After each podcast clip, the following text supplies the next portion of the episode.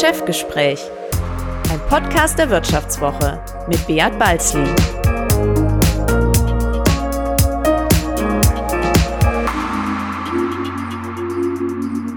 Ja, herzlich willkommen zu einer weiteren Folge des Vivo Podcast Das Chefgespräch. Mein Name ist Beat Balzli, ich bin der Chefredakteur der Wirtschaftswoche und heute zu Gast ist bei mir Angela Hennersdorf und wir wollen uns über ja, im weitesten Sinne über Freizeit, äh, äh, die Freizeitbeschäftigung unterhalten. Angela, derzeit ist ja die Öffnungsorgie eigentlich im vollen Gange. Alle Bundesländer locken so ein bisschen den Lockdown. Ähm, man hat das Gefühl, das normale Leben geht wieder voran und die Leute haben natürlich so ein bisschen Hoffnung, dass es vielleicht mit dem Sommerurlaub doch noch was wird. Ich muss persönlich sagen, ich ähm, habe viel Hoffnung, weil der, vor allem der Wanderurlaub äh, im Frühling, der ist jetzt äh, völlig ins Wasser gefallen und ich bin natürlich so der typische Klischee-Schweizer. Am liebsten wandere ich durch die Berge auch im Sommer. Da hoffe ich, dass ich das noch äh, hinkriege. Wie ist es denn mit dir? Ja, bei mir ist es auch so. Ich äh, hoffe auch, dass die Lockerungen äh, kommen und äh, wandere auch ganz gerne. Vielleicht nicht so ganz hoch in den Alpen, aber äh, Mittelgebirge reichen mir schon und äh, vor allen Dingen äh, Fahrradfahren ist für mich hier irgendwie ganz, ganz, ganz wichtig. Das ging ja zum Glück auch in der Krise und äh, aber es war schon, äh, ich wohne ja in Köln, äh, Redaktion in, in Düsseldorf, bin ich oftmals da Richtung Redaktion auch geradelt, am Rhein entlang da tobte ja der Mops. Ne? Mhm, absolut. Also da konnte man absolut. ja, waren schon viele Leute mit dem ja. Fahrrad trotz der äh, ja, ja, Beschränkungen aber unterwegs. Aber Urlaub, ich glaube, da müssen wir, können wir nur hoffen, dass das tatsächlich klappt und wir auch in andere Gefilde kommen und nicht nur am Rhein. Ja, ja, und so in den klassischen, klassischen Outdoor-Destinationen, Wanderdestinationen, da war natürlich jetzt, äh, da war Geisterstunde angesagt in den letzten Wochen, da ist kein Mensch gekommen. Aber das hat natürlich nicht nur die Hoteliers ganz, ganz hart getroffen, sondern es hat natürlich auch Anbieter von Outdoor-Produkten, Kleidung etc. hart getroffen, weil die Leute äh, nicht mehr äh, gekauft haben. Und äh, alle reden immer nur von, von Adidas in diesem Zusammenhang, Sportartikelhersteller, macht auch viel Outdoor-Bekleidung etc. Aber es gibt ja noch andere Anbieter, äh, sehr bekannt, sehr wichtig für den Markt. Äh, und du hast mit einem von diesen Anbietern gesprochen, gell? Genau. Und zwar habe ich mit VD gesprochen. Familienunternehmen aus Tettnang am Bodensee, gibt es schon seit den 70er Jahren. Und ich habe gesprochen mit der Geschäftsführerin und Tochter des Gründers, Antje von Dewitz und wie es der denn eigentlich jetzt ähm, so geht in der Krise. Und die hat natürlich, äh, oder die, das Unternehmen hat die Krise voll getroffen, mit voller Wucht. Wochenlang hatten die Geschäfte geschlossen, Einzelhandel geschlossen, äh, keiner durfte raus äh, in die Natur, Wanderschuhe und Jacken braucht jetzt nur wirklich gar keiner im Moment. Und die hat erzählt, ja, von den 500 Mitarbeitern hat sie erstmal ein Drittel in die Kurzarbeit ähm, geschickt und es ist für die tatsächlich ähm, äh, die größte Krise, die sie je hatten in ihrer, ähm, in ihrer Geschichte. Aber sie hat mir erzählt, ähm, es gibt auch Hoffnungsbereiche, äh, die ganz gut laufen. Ähm, vielleicht können wir ja mal reinhören, was sie so sagt. Ähm, ja, es sind extrem schwierige Zeiten. Also mit den Ladenschließungen hatten wir dann auf einen Schlag dann, äh, auf einen Schlag quasi sind die Umsätze eingebrochen. Die erhol erholen ist eigentlich schon fast der falsche Ausdruck. Die kommen jetzt langsam wieder, kommen die ein bisschen in Schwung.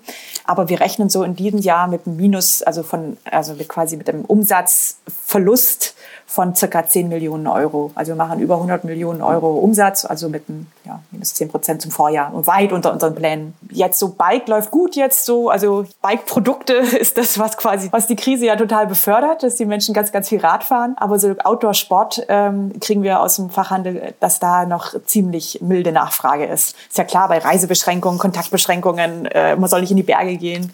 Da, da ist es noch ein bisschen zögerlich. Wir äh, machen etwa 5% unserer Produkte in Deutschland am Standort. Das sind vor allem so Fahrradtaschen. Äh, die machen wir in unserer eigenen Manufaktur. Die läuft auf Hochtouren, die Manufaktur. Dann machen wir etwa so insgesamt circa 20% bis 30% in Deutschland, Europa und etwa 70 70 Prozent in Asien, vornehmlich in China und in Vietnam. Äh, aber wir stornieren nichts und haben da auch keine, wir haben eigentlich keine Lieferschwierigkeiten erwartet, so die letzten Wochen. Also eigentlich war alles gut eingetaktet, unsere Lieferanten waren gut aufgestellt. Jetzt, äh, jetzt kommt's also jetzt treten auf jeden Fall immer größere Risiken auf, weil ganz viele andere Brands eben komplett storniert haben und äh, die jetzt ungeheure, ungeheure Schwierigkeiten geraten dadurch, einfach weil sie keine Arbeit teilweise haben. Ja, was ich mich ja frage äh, bei, dieser, äh, bei dieser Firma, ähm, ist so ein kleines, eigentlich ein kleines Familienunternehmen und man fragt sich, wie diese Familienunternehmen in der Krise eigentlich überleben, äh, verglichen mit Konzernen. Teilweise ist man ja extrem überrascht. Wir hatten hier im Podcast in den letzten Wochen ja äh, Wolfgang Grupp von Trigema oder äh, Sabine Herold von Delo, Familienunternehmen, die äh, unheimlich gut durch die Krise kommen, äh, die zum Beispiel äh, auf gar keine oder fast keine Kurzarbeit beantragt haben. Und dagegen hört man dann von börsennotierten Konzernen, was die alles an Staatshilfe holen. Und Adidas natürlich äh, ganz äh, prominent brauchte äh, äh Hilfskredite. Wie macht denn das VD? Ja, da habe ich VD natürlich auch gefragt und ähm, Frau von Dewitz hat mir gesagt, dass sie tatsächlich auch selber ein bisschen geschockt war, wie schnell Adidas äh, da staatliche Hilfe beantragt hat und hat sie dann selber erst auch noch mal ihre Krisenstrategie ähm, überdacht und auch hinterfragt. Ähm, und dann hat sie äh, vor allen Dingen Liefertermine angepasst, Zahlungsziele nach hinten verschoben und sie sagt aber, finanziell seien sie trotzdem so aufgestellt, dass sie die Krise aus eigener Kraft schaffen können. Und ähm, sie hat halt berichtet, sie hat da verschiedene Szenarien auf, ähm, aufgesetzt, wie lange der Shutdown, sage ich mal, oder die, der, vor allen Dingen der, der, das Schließen der, der Einzelhändler und so weiter noch dauert, wie lange äh, die Lieferanten sie hinhalten kann, äh, äh, beziehungsweise die Zahlungsziele herausziehen kann. Und ähm, sie sagt schon, wir sind in einer kompletten Ausnahmesituation, aber sie würden halt langfristig denken, werden nicht so quartalsgetrieben wie eben zum Beispiel äh, Adidas. Und das würde in der Situation helfen. Das ist total interessant, weil äh, das haben natürlich mir die anderen Familienunternehmer auch erzählt, dass sie natürlich eine ganz andere Politik haben, was finanzielle Reserven am, anbelangt. Oder? Also da ist nicht so auf Kante genäht, sondern man hat ein bisschen vorgesorgt äh, für schlechte Zeiten in Anführungszeichen. Man ist auch nicht so hart in dem Just-in-Time, diese Just-in-Time-Philosophie drin und ähm, hat dann ein bisschen mehr Atem, wenn es äh, runtergeht. Und bei VD scheint das offenbar auch der Fall zu sein. Ja, auf jeden Fall. Sie sagt zwar natürlich, äh, äh, sie, sie, hätten keinen reichen Onkel irgendwo in der Hinterhand, der sie da unterstützt. Sie seien also komplett bankenfinanziert und die würden da auch natürlich sehr genau gucken, was da passiert.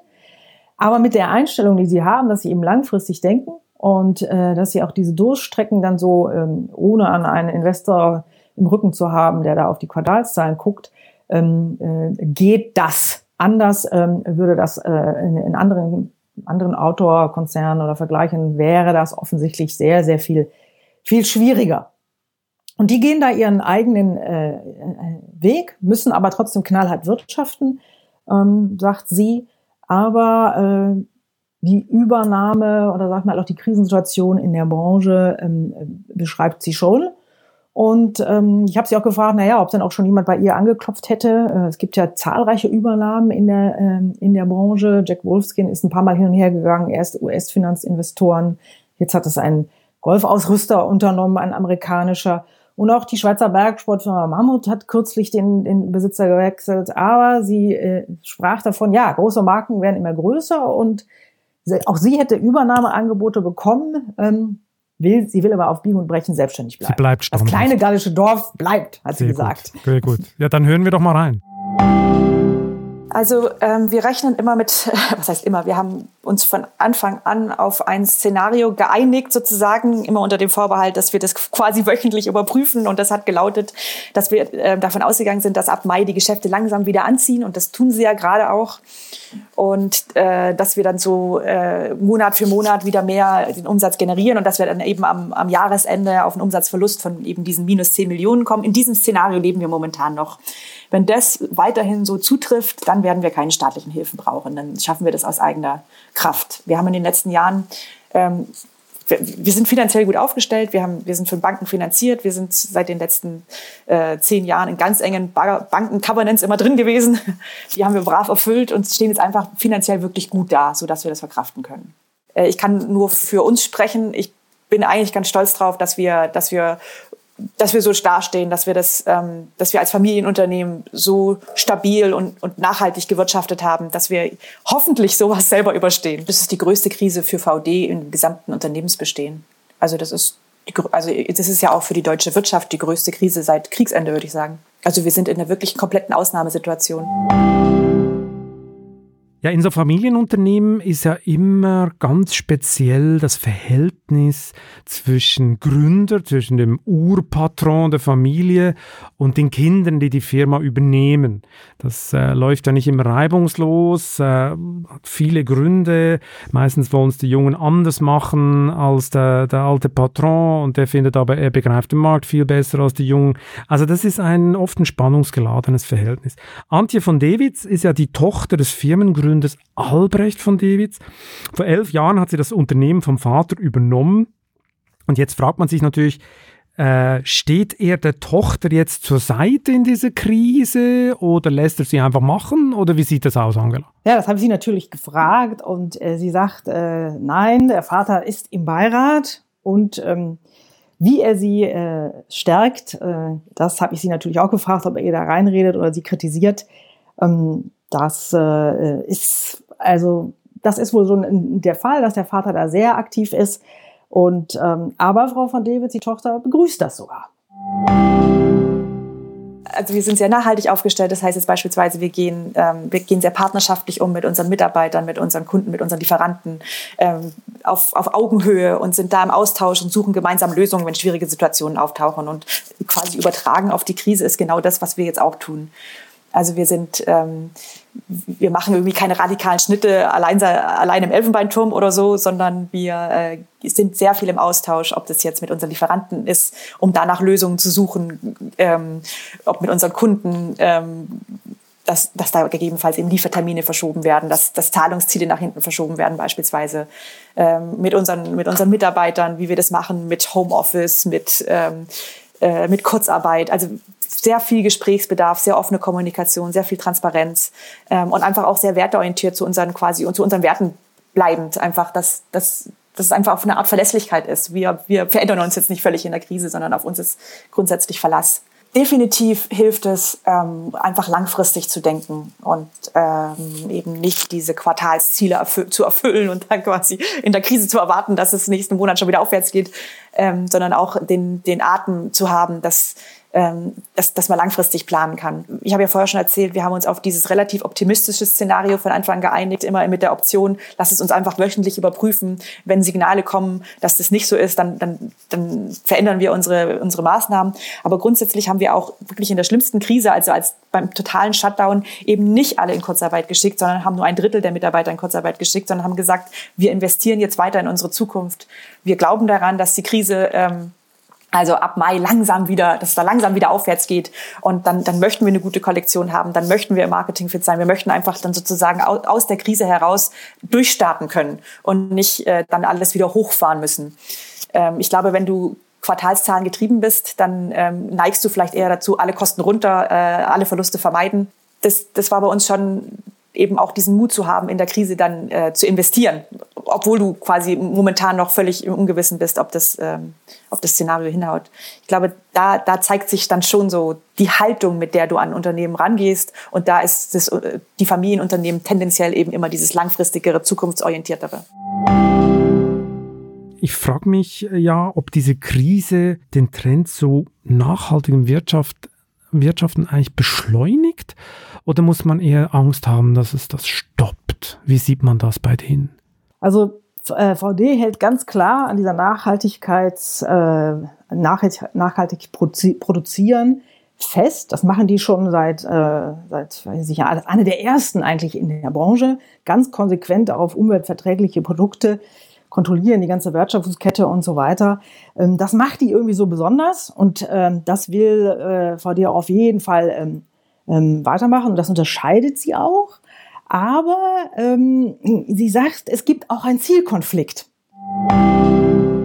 Also ich glaube, dass wir jetzt ja schon so eine Zweigleisigkeit sehen, die sich nochmal vielleicht ein bisschen verstärkt. Also wir haben ähm, in den letzten paar Jahren zarte Anfänge von Unternehmen gesehen, die sich jetzt der Nachhaltigkeit langsam und zögerlich widmen, weil sie erkennen, dass das inzwischen eigentlich auch schon einfach eine notwendige Management äh, äh Kompetenz ist, die ich einfach brauche in der heutigen Zeit, äh, die es aber, glaube ich, noch nicht so ganz verinnerlicht haben, sondern das mehr so als Trend sehen, die, glaube ich, werden jetzt einfach ums Überleben kämpfen und äh, das auch schnell wieder wie eine heiße Kartoffel fallen lassen. Also glaube ich, dass auf, aber andererseits gibt's, also wenn wir jetzt zum Beispiel diesen Aufruf von äh, über 70 Unternehmen zum Petersburger Klimadialog, da, wo wir auch unterzeichnet haben, ähm, wo sich auch ganz große Konzerne dafür einsetzen, dass jetzt bloß nicht eben die Klimaziele über den Haufen geworfen werden, bloß eben um die Konjunktur anzuschieben, anzu, ähm, sondern dass das vereint werden muss also es ist so eine Zweigleisigkeit, glaube ich. Ich glaube, die einen werden jetzt tatsächlich einfach nur ähm, um ihre Existenz kämpfen und das fallen lassen. Die anderen äh, haben, haben erkannt, dass das langfristig,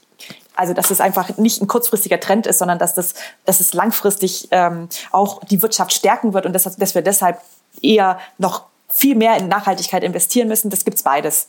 Auf Konsumentenseite glaube ich, dass diejenigen mehr werden, die ähm, die bewusst leben und konsumieren möchten, die mit gutem Gewissen konsumieren möchten, die sich noch bewusster Gedanken darüber machen, ähm, wie gehen wir mit der Natur um, wie gehen wir mit anderen Menschen um, wie, wie wirtschaften eigentlich Unternehmen, kann ich das mit meinem gesunden Menschenstand gut vereinbaren.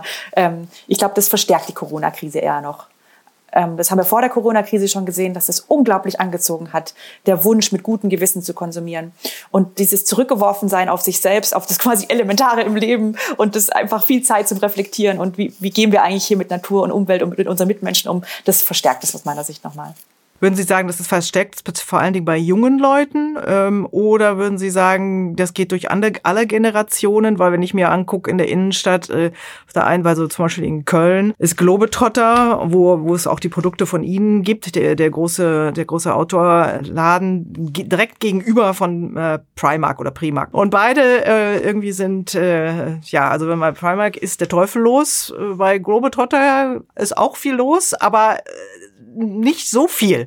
Also und es und ich, ich beobachte einfach das immer ganz gerne beobachte, dass vor allen Dingen ähm, ja bei den bei, in, in dem Outdoor-Geschäft da tatsächlich viele eher mittelältere, so sag ich mal 30 aufwärts sind und bei Primark die ganz jungen äh, mit den dicken Tüten rauskommen.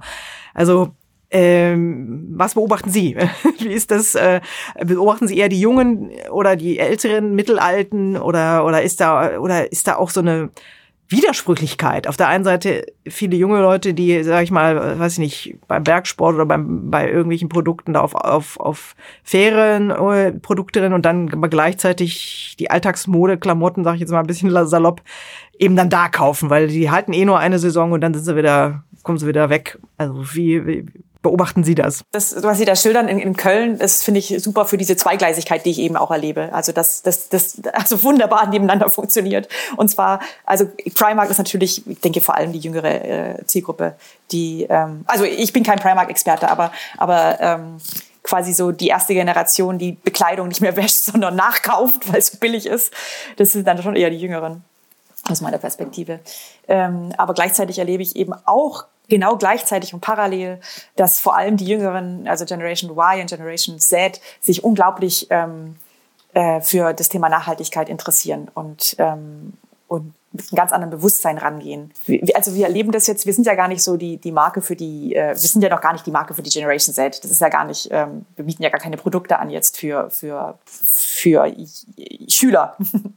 Genau, für, für, genau, also für Kinder und dann wieder eher für Älter, für, für, für Studenten vielleicht, aber, aber nichtsdestotrotz ähm, ist das Mindset da ja schon in ganz vielen Bereichen sehr, sehr ähnlich. Also gerade auch diese ganze Friday for Future Bewegung, das ist ähm, ja nichts anderes als der Wunsch, äh, verantwortungsvoll mit dieser Welt umzugehen, nachhaltig mit der Welt umzugehen. Und das überträgt sich je mehr ich mich mit solchen Themen beschäftige, desto mehr überträgt sich das auf meinen Konsum. Das erleben wir. Das haben wir bei uns selber erlebt. Ähm, also jeden Schritt, den wir gemacht haben in Richtung nachhaltiges Wirtschaften. Und das ist ja dann wirklich, wenn ich so, wenn ich das ganzheitlich sehe, geht es ja in alle Lebensbereiche rein. Das geht in die Energie rein, wie ich, also, also ähm, welche Energie verwende ich. Das geht in, in, in, in welche Art von Lebensmittel verwenden wir bei unserer Kantine, natürlich regional und bio. Äh, äh, wie, äh, welche, welche ähm, Schreib Schreibmittel verwenden wir natürlich nur nachhaltig, Putzmittel. Also es geht irgendwie in alle Bereiche rein und mit jedem Bereich setzt man sich intensiv auseinander, natürlich mit der gesamten Lieferkette auch.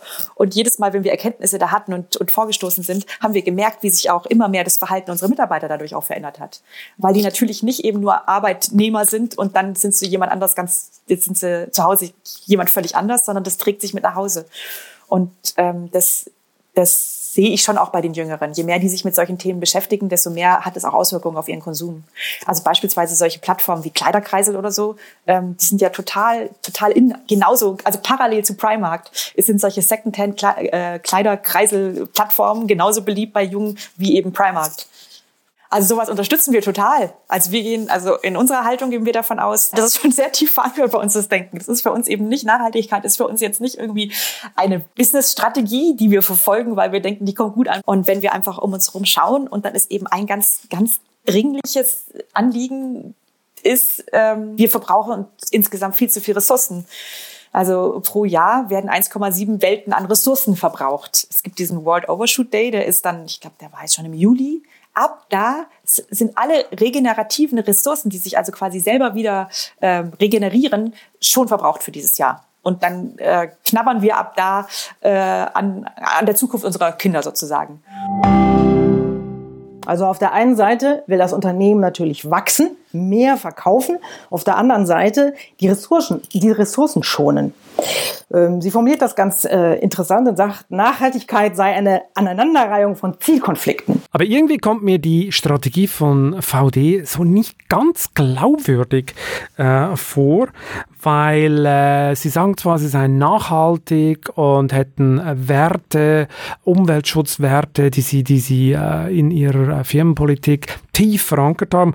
Gleichzeitig setzen sie aber voll auf Globalisierung und produzieren vor allem in Asien und nicht in Deutschland. Also die Lieferkette wirkt jetzt nicht so nachhaltig, äh, muss man sagen. Ich meine, das krasse Gegenbeispiel äh, wäre Wolfgang Grupp von Trigema, oder der nur in Deutschland äh, produziert. Also wie passt das zusammen bei VD? Diese Globalisierungsstrategie und gleichzeitig den Anspruch, nachhaltig zu sein? Ja, auf den ersten Blick passt das natürlich überhaupt nicht zusammen. VD ist da aber auch realistisch und äh, sagt ganz klar, dass sie sich eine äh, komplette Produktion von Outdoorjacken, Schuhen und so weiter in Deutschland überhaupt nicht leisten könne. Und es wäre auch gar nicht möglich, weil die gesamte Lieferkette, Produktionskette, die ganzen Maschinen, die dafür gebraucht werden, also die ganze Wertschöpfungskette für diese Industrie ist komplett in Asien. Und äh, sie haben äh, mehr als 30 verschiedene Lieferfirmen. Aber wir versuchen auch, mehr Produktion nach Deutschland zu ziehen oder nach Europa. Wir haben seit, glaube ich, sieben Jahren das Ziel, möglichst viel in Europa zu produzieren. Und wir stoßen da enorm an, an Schwierigkeiten. Also wir haben jetzt so bis zu 30 Prozent in Europa, was produziert wird. Ähm, wir schaffen kaum mehr. Ähm, die, also die gesamte, äh, die gesamte textile Wertschöpfungskette ist Ende der äh, 80er, 90er Jahre äh, nach Asien verlagert worden. Äh, und da ist sie jetzt. äh, das heißt also, es, es, es gibt für die meisten unserer Produktgruppen, und wir sind ja sehr breit aufgestellt ähm, äh, und sehr spezialisiert aufgestellt, gibt es überhaupt keine Produktionsstätten in Europa. Das ist Fakt Nummer eins. Und wenn wir dann eine haben, dann ist immer noch die Materialherstellung in Asien. Ebenso wie die Maschinenhersteller und die Kompetenz und die Arbeitskräfte und so weiter. Also schon allein schlicht die Ausgangssituation, diese Produktionsvielfalt und Tiefe gibt es ja einfach gar nicht. Und wenn dies hier gibt, dann haben wir natürlich hier, ja, was weiß ich, 600 Prozent höhere Lohnkosten. Ja, aber auf diese Globalisierungsthematik muss ich jetzt doch nochmal zurückkommen. Ähm, wie gesagt, ich finde ja, VD wirkt da nicht glaubwürdig, weil ich frage mich ja, wie sie in Asien die Umweltstandards wirklich knallhart kontrollieren wollen. Es behaupten ja viele andere Produzenten auch, dass sie das tun würden, aber es gibt ja immer so einen Restzweifel. Angela, wie, siehst du, wie siehst du das? Der Zweifel ist sicherlich angebracht und von äh, VD, Frau von äh, VD hat auch gesagt, ähm, das war auch am Anfang, die machen das ja schon seit Jahren und nicht jetzt erst seit irgendwie gestern oder so, in Asien, dass sie da die Lieferketten äh, komplett ähm, kontrollieren auf Umweltstandards. Und sie erzählte, dass es am Anfang sehr schwierig gewesen ist und die da überhaupt auch gar keine Sensibilisierung für hatten und sie ganz komisch angeguckt hätten, als sie damit um die Ecke kamen. Aber mittlerweile haben die Teams vor Ort, die ständig in China äh, sind, die re regelmäßig die Produktionsstätten, sag ich mal, äh, sich anschauen und prüfen, ähm, ob das alles äh, auch tatsächlich so funktioniert und äh, umweltverträglich und so weiter ist, wie sich, wie sich äh, VD das vorstellt. Und ähm, wie das genau funktioniert, hat Frau von Dewitz mir erzählt äh, unsere Produktionsstätten werden unabhängig von uns laufend, also jährlich auditiert von, von der Fairware. Das ist ähm, die Multi-Stakeholder-Initiative, in der wir sind.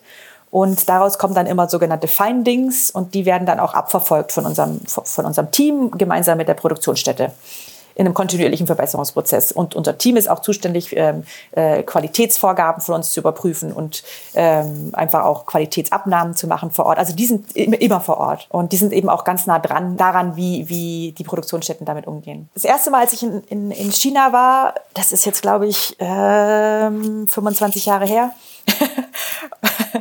da war das so, wenn ähm, meine Kollegen oder ich solche Themen angesprochen haben, dann hat unser Gesprächspartner gegenüber plötzlich kein Englisch mehr verstanden.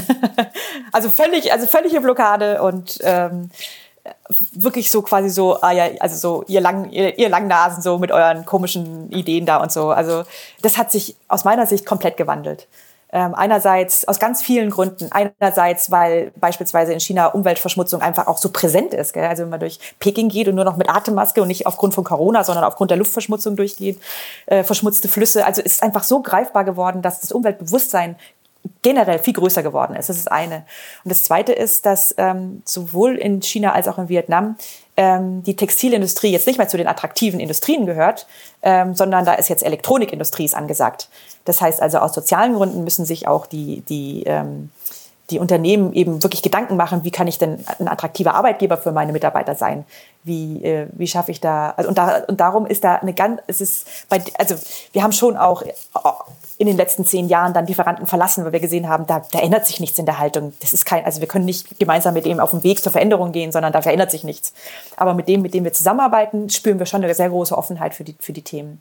Also wir machen auch so Empowerment-Programme mit unseren äh, Lieferanten und Produzenten, ähm, wo wir auch, also gerade also jetzt, wenn ich jetzt auf unsere äh, Produzenten gehe, also da geht's dann, im, also das sind die, die äh, dann die Näharbeiten machen äh, da geht es dann um, um, äh, um Umweltthemen auch, um, um die einfach in die Tiefe äh, mitzunehmen. Ähm, äh, da, da, bringen wir denen beispielsweise äh, so richtig Chemiewissen auch bei, einfach weil sie teilweise, also wir geben die meisten Materialien vor, aber teilweise müssen sie auf dem lokalen Markt kaufen sie noch das Garn oder irgendwas. Und da müssen wir ja ganz sicher sein, dass da eben keine, äh, keine Schadstoffe mit reinkommen äh, dass sie einfach so äh, Chemiemanagement aufbauen, ähm, dass sie, dass sie äh, Energiemanagement aufbauen. Da, also so, in verschiedenen Themen kriegen sie sozusagen ähm, Schulungsimpulse erstmal von externen.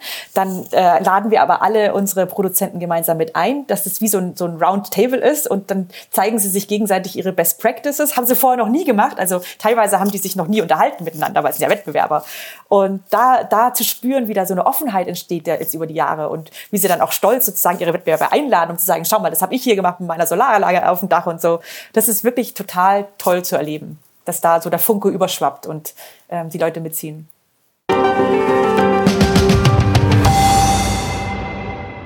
Ja, hochspannend, Angela. Äh, wirklich eine tolle Gesprächspartnerin, Frau von Dewitz. Ja, und dann danke ich vielmal, dass du bei mir warst und äh, bis zum nächsten Mal. Vielen Dank auch. Das war Chefgespräch, ein Podcast der Wirtschaftswoche mit Beat Balzli.